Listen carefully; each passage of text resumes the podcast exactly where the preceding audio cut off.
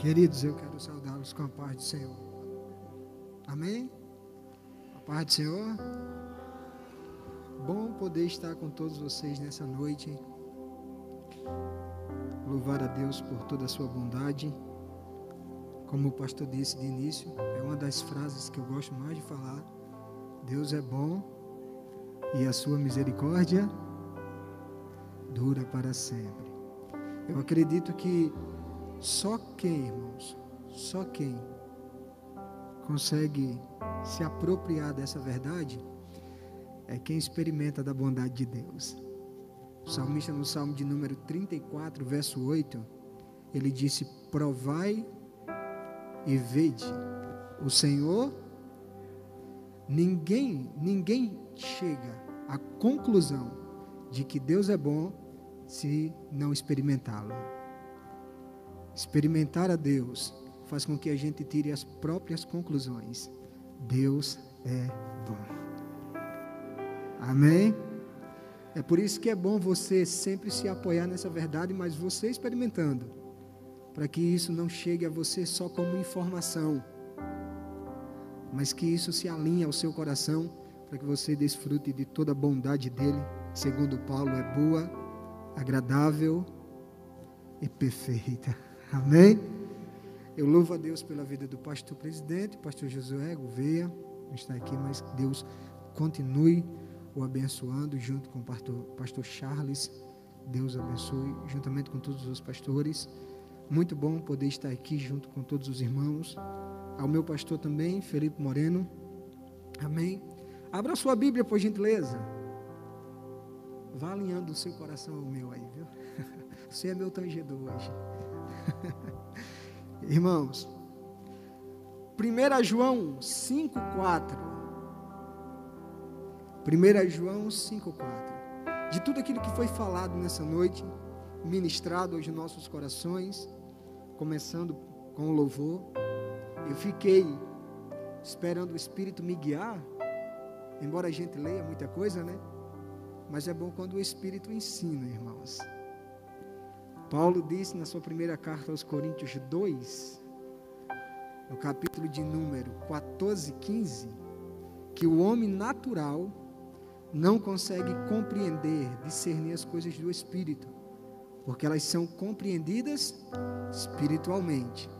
Mas o homem espiritual compreende todas elas, e de ninguém é compreendida. Então é bom a gente permitir que o Espírito nos guie para que ele ministre segundo a sua vontade, né? E uma das coisas que eu aprendi, pastor, baseado em Romanos 8, naquilo que Paulo diz no verso 26, se não me fugir a memória, que o Espírito intercede por nós com gemidos inexprimíveis.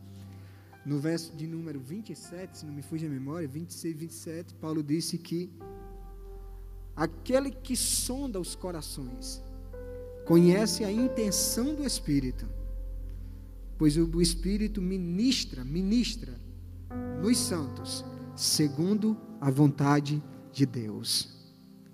Então é bom a gente ser guiado por Ele nessa noite. Ele já tem falado de diversas formas, né, irmãos? Vocês encontraram 1 João 5,4? Pois todo aquele que é nascido de Deus vence o mundo, e esta é a vitória que vence o mundo. A nossa a nossa fé. A nossa fé. Foi o que foi falado de início, ou no final do louvor, falando sobre fé em Deus. E eu acredito que seja apropriado para esse momento. O Espírito sabe como conduzir. A, a epístola de João, ela é muito, muito boa, porque ela traz a compreensão da nossa nova natureza, da nossa nova identidade. Ela nos dá a compreensão da, daquilo que a gente po podemos chamar de comparação ou testificando que de fato nós nascemos de Deus. Ela vem trazendo essa realidade para as nossas vidas, mostrando que a nossa vida agora ela, ela tem um novo destino. Paulo chama de novidade de vida. A nossa nova vida agora, ela é uma vida que participa da natureza de Deus. Em 1 João 4, 7, João disse que, amados, amemos uns aos outros, pois todo aquele que é nascido de Deus, nascido de Deus, ele sabe o que é amar. Ele está falando da nova natureza, da qual nós participamos hoje. Nós sabemos que há natureza carnal, mas nós participamos da natureza espiritual. João, capítulo de número 1, verso de número 12 e o verso de número 13, quando a Bíblia diz que Deus dá o direito a todo aquele que crê em Jesus de se tornar o seu filho, ele mostra essa nova natureza que é implantada em nós, que é gerada em nós. Verso de número 13: Os que nasceram não da vontade do homem, do varão, de uma forma carnal, mas da vontade de Deus. Isso é a nova vida espiritual.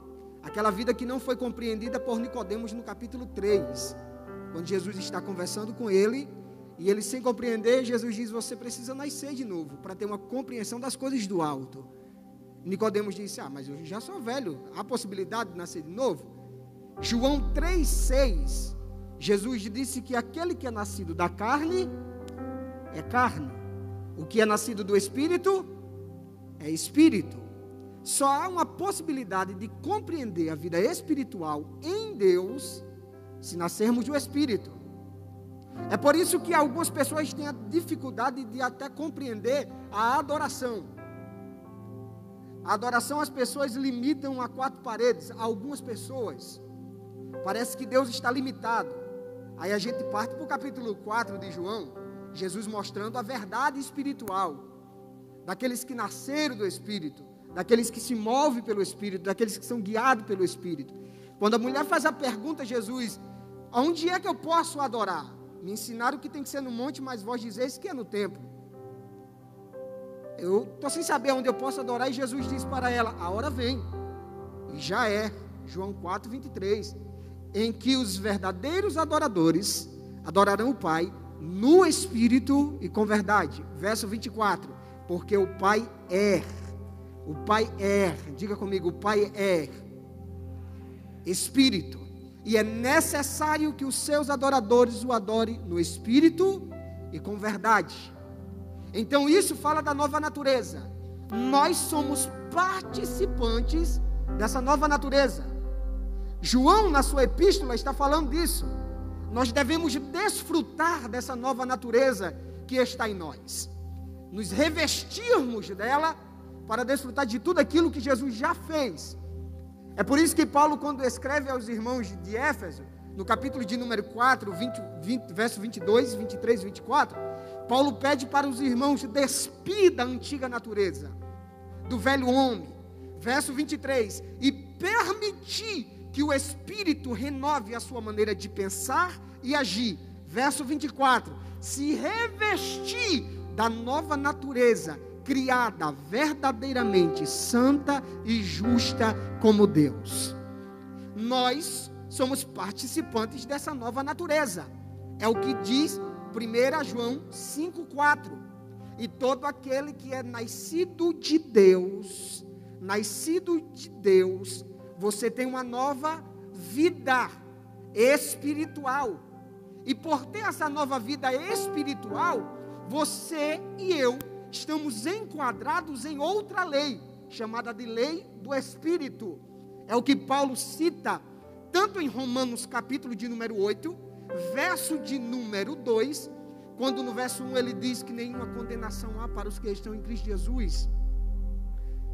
Porque a lei do Espírito a lei do Espírito de vida em Jesus Cristo nos livrou da lei do pecado e da morte.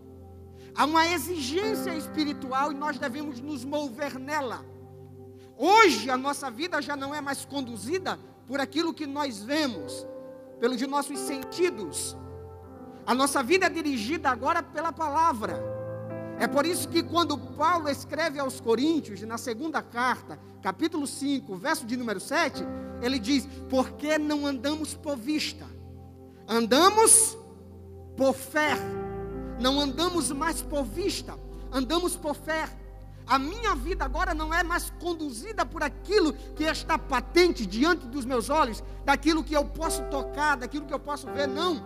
A minha vida agora é movida, conduzida pela palavra. E baseado naquilo que Jesus disse em João 17, 17, veja o que Jesus disse: santifica-os na palavra ou na verdade. Aí Jesus diz assim: ó, a tua palavra é, a tua palavra é a verdade. Sinônimo de verdade é realidade. Jesus estava mostrando para os discípulos. Agora a sua vida a realidade da sua vida não está mais baseada naquilo que você pode ver, naquilo que você pode tocar. A realidade da sua vida agora é conduzida pela palavra.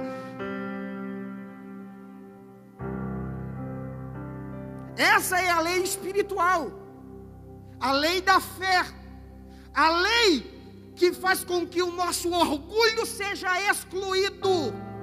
Romanos 3, 27. Quando Paulo escreve aos Romanos, ele pergunta: onde está, pois, a jactância? Onde está o orgulho? O motivo para nos orgulharmos, a nossa altivez. Aonde está o nosso orgulho? Foi excluído. Por qual lei? Por qual exigência? A exigência das obras? Não. Pela exigência da fé. Se a pessoa é nascida de Deus, ela agora vive numa lei, numa exigência, qual? A exigência da fé. E a exigência da fé é diferente da exigência das obras. Porque na exigência das obras, o homem se orgulha do que ele faz. Ele bate no peito e depende da sua força, da sua capacidade. É por isso que Abacuque 2,4 diz: Eis aí o soberbo, a sua alma não é reta nele. Porque a alma dele não é reta nele?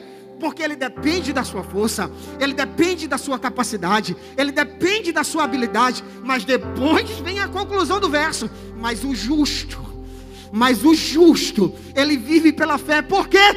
Porque ele não depende da capacidade dele, ele não depende da força dele, ele não depende da habilidade dele, ele depende do que o Senhor pode fazer, do que o Senhor é, do que o Senhor tem. A exigência da fé exclui o nosso orgulho. Às vezes nós somos tentados a acreditar de que se fizermos alguma coisa, nós agradaremos a Deus. Não que não deva fazer. Certo? Não que se não deva fazer. Mas mais importante do que fazer alguma coisa para Deus, é crer no que Deus pode fazer. Diga para a pessoa que está ao seu lado aí, mais importante do que fazer alguma coisa para Deus, é crer no que Deus pode fazer. Às vezes a gente somos tentados a, ah, se eu fizer isso, eu vou agradar a Deus. Aí lá vem Hebreus 11, 6. Sem fé é impossível agradar a Deus. Você pode fazer qualquer coisa, mas se você não crer na palavra dele, você não agradará a ele. Veja, quatro textos. Só quatro textos vocês vão encontrar na Bíblia sobre isso. Abacuque 2,4 que eu citei, Romanos 1,17. Visto que a justiça de Deus é revelada no Evangelho, de fé em fé porque está escrito: o justo viverá pela fé. Gálatas 3:11. Ninguém será justificado diante de Deus pela lei das obras, mas o justo viverá pela fé. Eu gosto de Hebreus 10:38. O meu justo, o meu justo, o meu justo. Quem é justo de Deus aqui, irmãos? O meu justo viverá pela fé. E se ele recuar, a minha alma não se agradará dele. Quem quer agradar a Deus aqui, levante a sua mão, por gentileza. Deus está dizendo nessa noite: Você quer me agradar? Quero, Deus. Então creia na minha palavra. Essa é a sua condição de vida.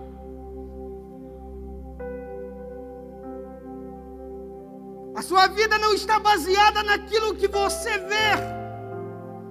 Quem dirige a sua vida não é mais aquilo que você ouve das pessoas. O que define a tua vida agora é a palavra de Deus. É a palavra de Deus. É por isso que é importante a gente viver nessa lei do Espírito. Se nós vivermos essa lei do Espírito, nós sim agradaremos a Deus, porque estaremos crendo em Sua palavra. Veja, a gente vai em Abacuque 2,4. A palavra fé aparece lá. Do hebraico é emunar. Você sabe o que é emunar? Vou dizer para você. Imagine que você caiu dentro do rio, dentro da praia. Eu sou da terra das praias. Sou de Natal. Embora moro em Rio Verde, mas sou de Natal. Imagine que você cai no meio do mar sem saber nadar. E de repente passa um tronco boiando do seu lado. O que é que você vai fazer? O que é que você vai fazer, irmãos? Você vai se agarrar? Porque a sua vida depende daquilo naquele momento, né? A sua vida depende daquilo. Você se apega com firmeza. Então, para um judeu, a fé é isso apegar-se com firmeza, agarrar-se com toda a força. Vocês entenderam? Apegar-se com firmeza. Tua vida está toda contrária, mas você olha para a palavra de Deus e faz: Eu vou me agarrar aqui, eu vou me prender aqui, porque embora haja assim um fato ao meu redor, eu não vivo mais baseado naquilo que eu estou vendo. Eu vou lhe mostrar como você não vive baseado no que você vê. Abacuque 3, 17, 18 e 19. O que é que Abacuque disse? Ainda que a figueira não floresça. E ele vai contando o processo que está passando a nação. Ainda que isso, ainda que aquilo, ainda que os pastos sejam destruídos, as ovelhas sejam arrebatadas. Veja, o gado venha gemer. Esse é o processo da vida que ele está olhando e dizendo: ainda que tudo isso aconteça, eu todavia me alegrarei no Senhor e exaltarei.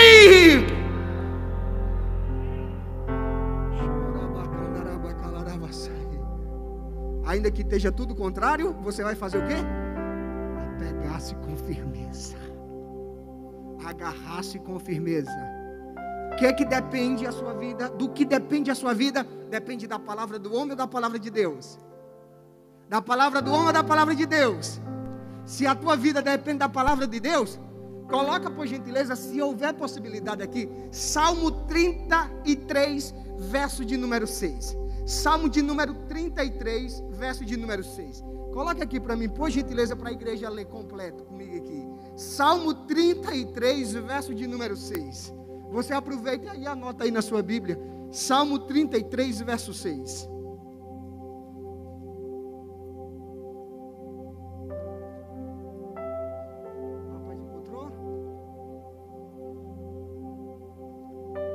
Salmo 33, verso 6. Olha o que diz: Os céus foram feitas pela palavra do Senhor, e todo o exército dele pelo sopro da sua boca. Verso 9 agora, irmãos, verso 9. Olha o verso 9. Pois ele falou, e tudo se fez. Ele mandou e logo tudo apareceu. Irmãos, se Deus falou e tudo se fez, se Ele mandou e tudo apareceu, então você, irmãos, não está fazendo errado em se agarrar à palavra dele. Porque se a palavra dele criou os céus e a terra, o teu problema nada é diante de sua poderosa palavra. Quantos aqui creem no nome de Jesus? A palavra de Deus vai mudar a tua história nessa noite. A palavra de Deus vai mudar a tua vida nessa noite. A palavra de Deus vai mudar todo o percurso da tua história nessa noite. A tua família que está numa situação complicada, a tua casa, a tua saúde. Querido, a palavra do médico nada é. Quem sustenta todas as coisas ainda e sempre será a palavra de Deus. A palavra de Deus. A palavra de Deus. A sua fé tem que estar firmada nela. É por isso que Hebreus capítulo 12 diz o quê? Hebreus capítulo de número 11, a fé é o fim fundamento das coisas que não se vê e a comprovação daquilo que se. Você sabe que a palavra fé lá é. Não sei se eu vou saber pronunciar. Pistis. P-I-S-T-I-S. Pistis. Persuasão firme ou convicção fundamentada no ouvir. Persuasão firme ou convicção fundamentada no quê? No quê, irmãos? Repete, por gentileza persuasão firme ou convicção fundamentada no. É por isso que Romanos 10, 17 diz o quê? Que a fé vem. A fé vem. E ouvir o quê? Sabe qual é o problema, pastor? É porque às vezes a gente espera o pregador vir para exercer a fé. Você está ouvindo a palavra, certo? Mas escuta o que eu vou dizer. Provérbio 18, 20. Diz que o homem se alimenta das palavras de sua boca. O homem se alimenta das palavras de sua boca. O problema é que você espera o pregador falar para poder se alimentar. Mas Romanos 10, 8 diz, como diz as escrituras, a palavra está bem juntinho de ti. Aonde? Na tua boca e no teu coração. Na tua boca e no teu coração. Não espere o pregador pregar. A palavra está bem juntinho de ti. Na tua boca. E o que é que eu tenho que fazer? Falar. Diga, eu preciso falar. Fale. Fale do que você crê. Fale do que Deus falou. Fale do que Deus falou. Abra sua boca e fale do que Deus falou. Eu sei que a gente encaixa o verso 9 e 10 na salvação. Romanos 10, verso 9 e 10. Se em teu coração credes que Deus ressuscitou Jesus Cristo dos mortos, ressuscitou Jesus Cristo dos mortos, e com a tua boca confessares serás salvo. Verso 10: Visto que com o coração se crê para a justiça, mas com a boca se confessa. Confessar é reconhecer. Sabe o que ele está dizendo? A boca fala do que o coração está cheio. A boca fala do que o coração está cheio. A boca fala do que o coração está cheio. Levante a sua mão no nome de Jesus. Se você crê na cura, então fale da cura. Se você crê na libertação, fale da libertação. Se você crê na provisão, fale. A boca fala. Chora, Irmãos, agora ficou. A boca fala coração está cheio. O que, é que sua boca vai falar agora? Eu vou te dizer uma coisa. Pastor, a palavra de Deus é tão tremenda. A palavra de Deus é tão tremenda. Vou beber essa água aqui. Enquanto você adora, eu vou beber um pouquinho de água.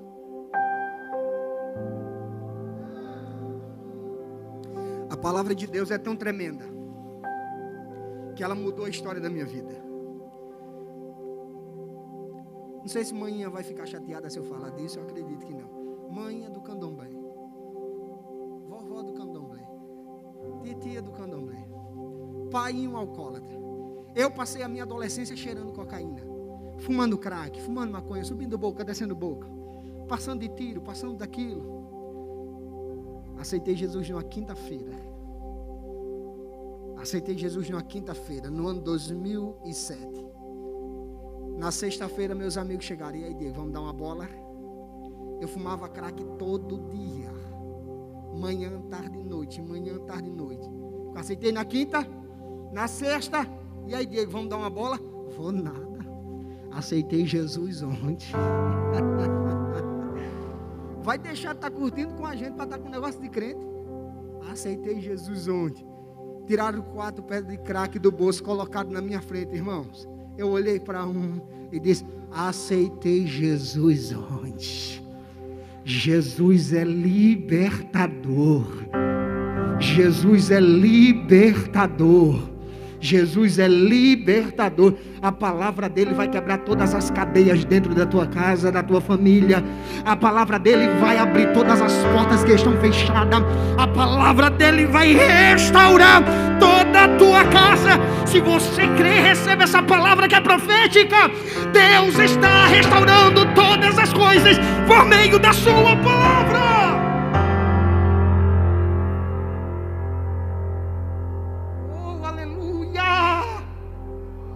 Sentindo graça de Deus aqui nessa noite.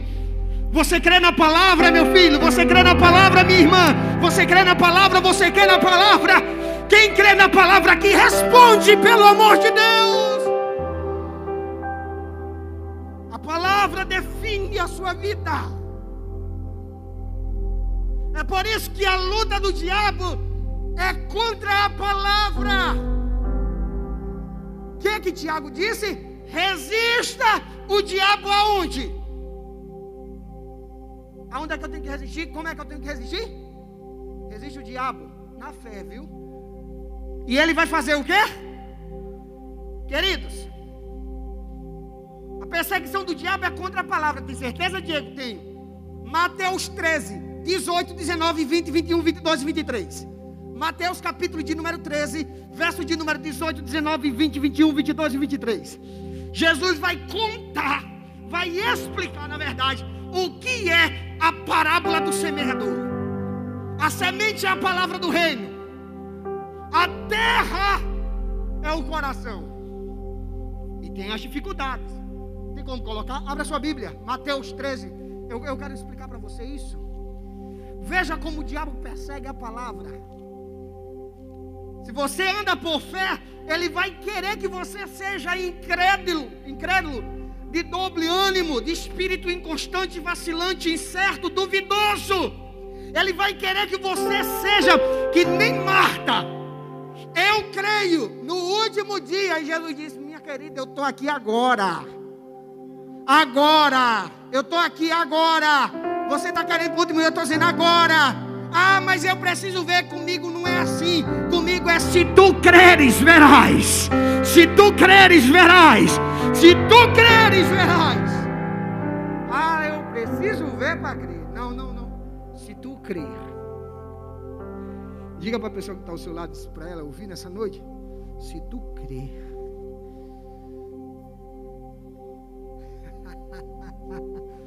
Viu?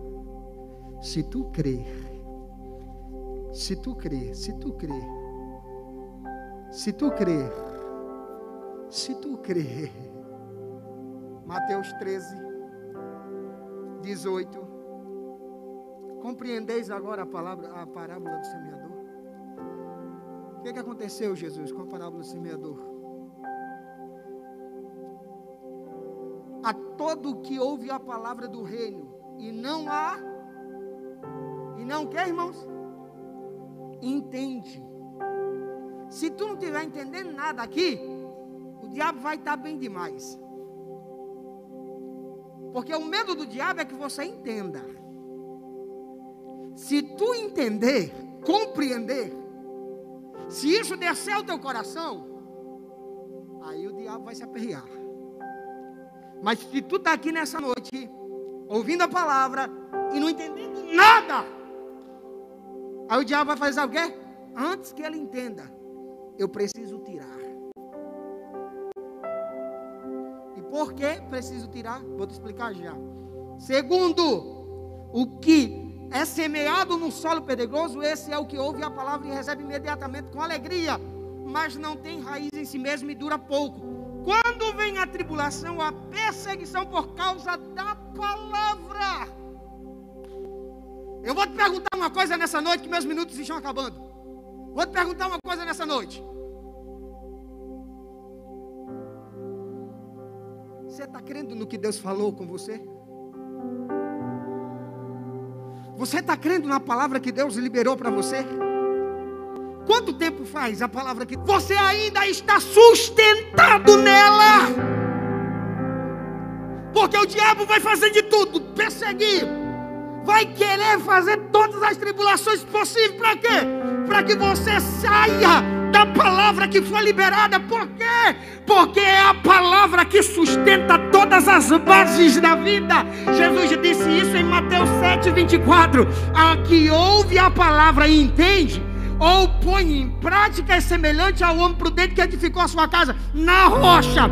Vieram, veio a chuva, correu os rios, sopraram os ventos bateram contra aquela casa, mas ela ficou inabalável.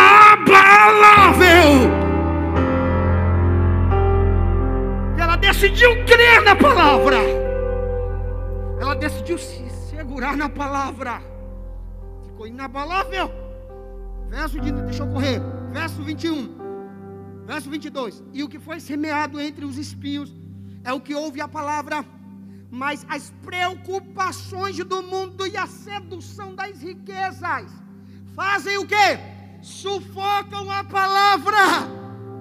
Eu não quero dizer que dinheiro seja ruim,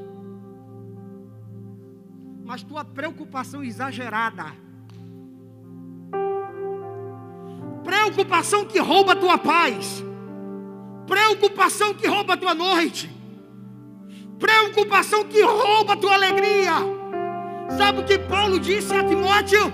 Diga aos ricos desta era, Timóteo, que não coloquem a sua esperança nas incertezas das riquezas, mas aonde? Em Deus, que dá todas as coisas para que dela desfrutemos. Quem te dá todas as coisas não é o teu dinheiro, quem te dá todas as coisas é Deus, é Deus, é Deus, é Deus, é Deus. Só quem crê nessa palavra no nome de isso, irmãos, quem coloca a sua esperança nas coisas, encurva-se, encurva-se, cai. Mas aquele que faz menção do nome do Senhor, quem me dá é Deus, quem faz é Deus, quem capacita é Deus. É por isso que eu não me apoio na minha habilidade, até porque eu nunca tinha pego numa Bíblia. Não estou dizendo isso para que você não faça. Nunca fiz um curso de teologia. Meu negócio era só tráfico, droga e pronto. E como é que você sabe disso? Segundo Coríntios 3:5. Não que tenhamos capacidade de falar coisa alguma como se viesse de nós mesmos, mas a nossa capacidade vem de Deus. Vem de Deus. Segundo Coríntios 4:7, o que é que Paulo diz? Nós como vaso de barro guardamos um tesouro. Para quê? A excelência do poder não seja do pregador, seja de Deus, de Deus, de Deus, de Deus. Deus capacita, Deus abençoa, Deus fortalece, Deus concede todas as bênçãos. Deixa eu encerrar. Porque o diabo persegue? Verso 23. Aquele que ouve entende. Irmãos, esse vai dar fruto. 30, 60 e 100, é? É isso que está escrito? Verso 23? Deixa eu te dizer, aqui, bem rápido. Jesus está comparando a palavra com uma semente. A mensagem do reino, a palavra do reino, comum ao que, irmãos? Quem já viu aqui a pessoa plantar um caroço de manga e nascer uma manga? No caroço de manga há, existe a potencialidade de uma floresta. É mesmo? É. Por quê? Porque o caroço de manga cresce uma mangueira que tem várias outras mangas. E sabe o que Jesus estava dizendo?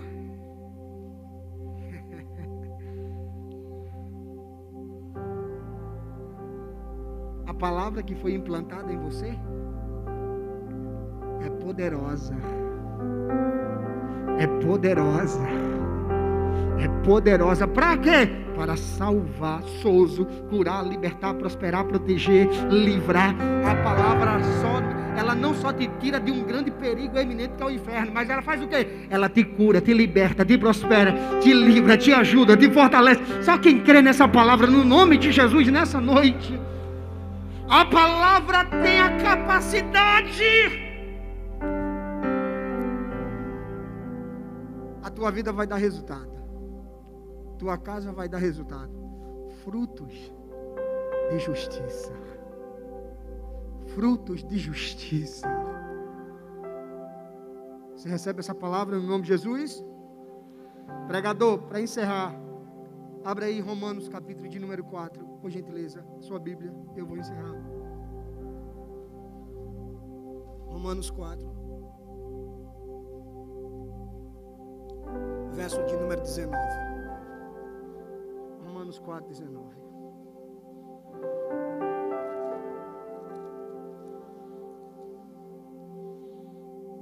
E sem enfraquecer na fé, considerou que o seu corpo já não tinha vitalidade, pois contava 100 anos. E o ventre de Sara já não tinha vida, ou estava morto. A fé não nega que um problema existe ou exista. Ela nega ao problema um lugar de influência na sua vida. Abraão olhou para ele e disse: Já estou velho. Teu ventre está morto. Verdade, não tem mais vida. Verso 17 diz que Abraão fez o quê? Creu no Deus que dá vida aos mortos e que chama a existência do que não existe como se já existisse. Abraão olhou para ele e disse: Eu estou velho? Estou. Teu vento está morto? Tá. Mas Deus dá vida ao que está morto. dá vida ao que está morto. O ventre dela estava sem vida? Pois eu estou crendo na palavra dele. Verso de número 20. Contudo, diante da promessa de Deus, não vacilou em incredulidade. Pelo contrário, foi fortalecido na fé, dando glória a Deus. E é aqui que eu encerro, meus irmãos. Dando glória a Deus. Abraão olhou para ele. Você acha que não teve gente que chegou para Abraão e disse: Macho, tu vai para onde? Tu tá velho. Tu vai para onde? O vento, macho, não vai dar certo esse negócio. Tu vai morrer, tu vai passar fome, vai acontecer isso, vai acontecer aquilo. Abraão não vacilou na incredulidade. Ele olhou para ele e disse: Estou velho mesmo. Sara também está velha mesmo. Mas o que, que Abraão fez? Foi fortalecido na fé, dando glória a Deus, queridos. O glória que Abraão deu não foi glória a Deus, glória a Deus, não. Verso 21. Sabe qual foi a glória que Abraão deu? Verso 21. Crendo que aquele que prometeu é fiel para cumprir. Ele olhou e disse: Tô velho, tô, mas ele é fiel. Ah, o ventre de Sara está morto, mas ele liberou a palavra. Está tudo contrário, mas eu creio no que ele disse. Só quem crê na palavra dele, levante a sua mão por um instante no nome de Jesus. Levante a sua mão, o nome de Jesus está encerrando os minutos finais. Eu estou sentindo a graça de Deus nesse lugar. Eu estou sentindo a graça de Deus. A palavra dele vai curar nessa noite. A palavra dele vai restaurar nessa noite. A palavra dele vai dar destino nessa noite.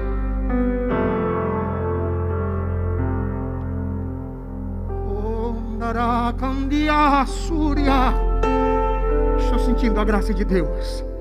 Nesses minutos que me restam, segundos que me restam, adore a Deus nessa noite. Adore a Deus nessa noite. Levante a sua mão e adore a Ele. Renda graças a Ele. Renda louvores a Ele.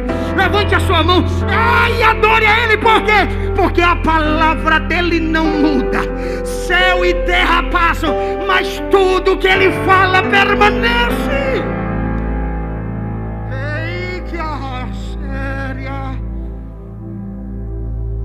Você vai sair daqui nessa noite dando um glória a Deus grande. Um glória maior que a sua vida já deu. Como o pregador gritando, não. Você vai sair daqui decidido. Decidida. Olhando para você e dizendo: independente dessa situação, eu ainda continuo crendo na tua palavra, Deus. Eu permaneço crendo na tua palavra, Deus. Você crê, você. Você vai sair assim? Então dê um glória a Deus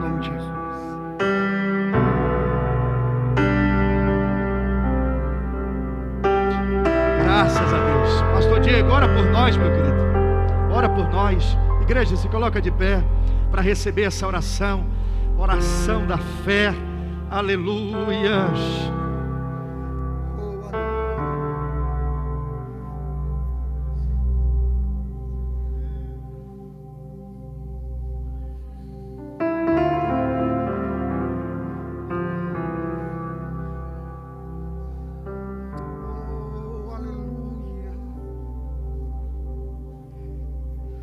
De orar, deixa eu dizer uma coisa. Eu sei que eu fico. Deixa eu dizer uma coisa só para fortalecer você e eu vou orar.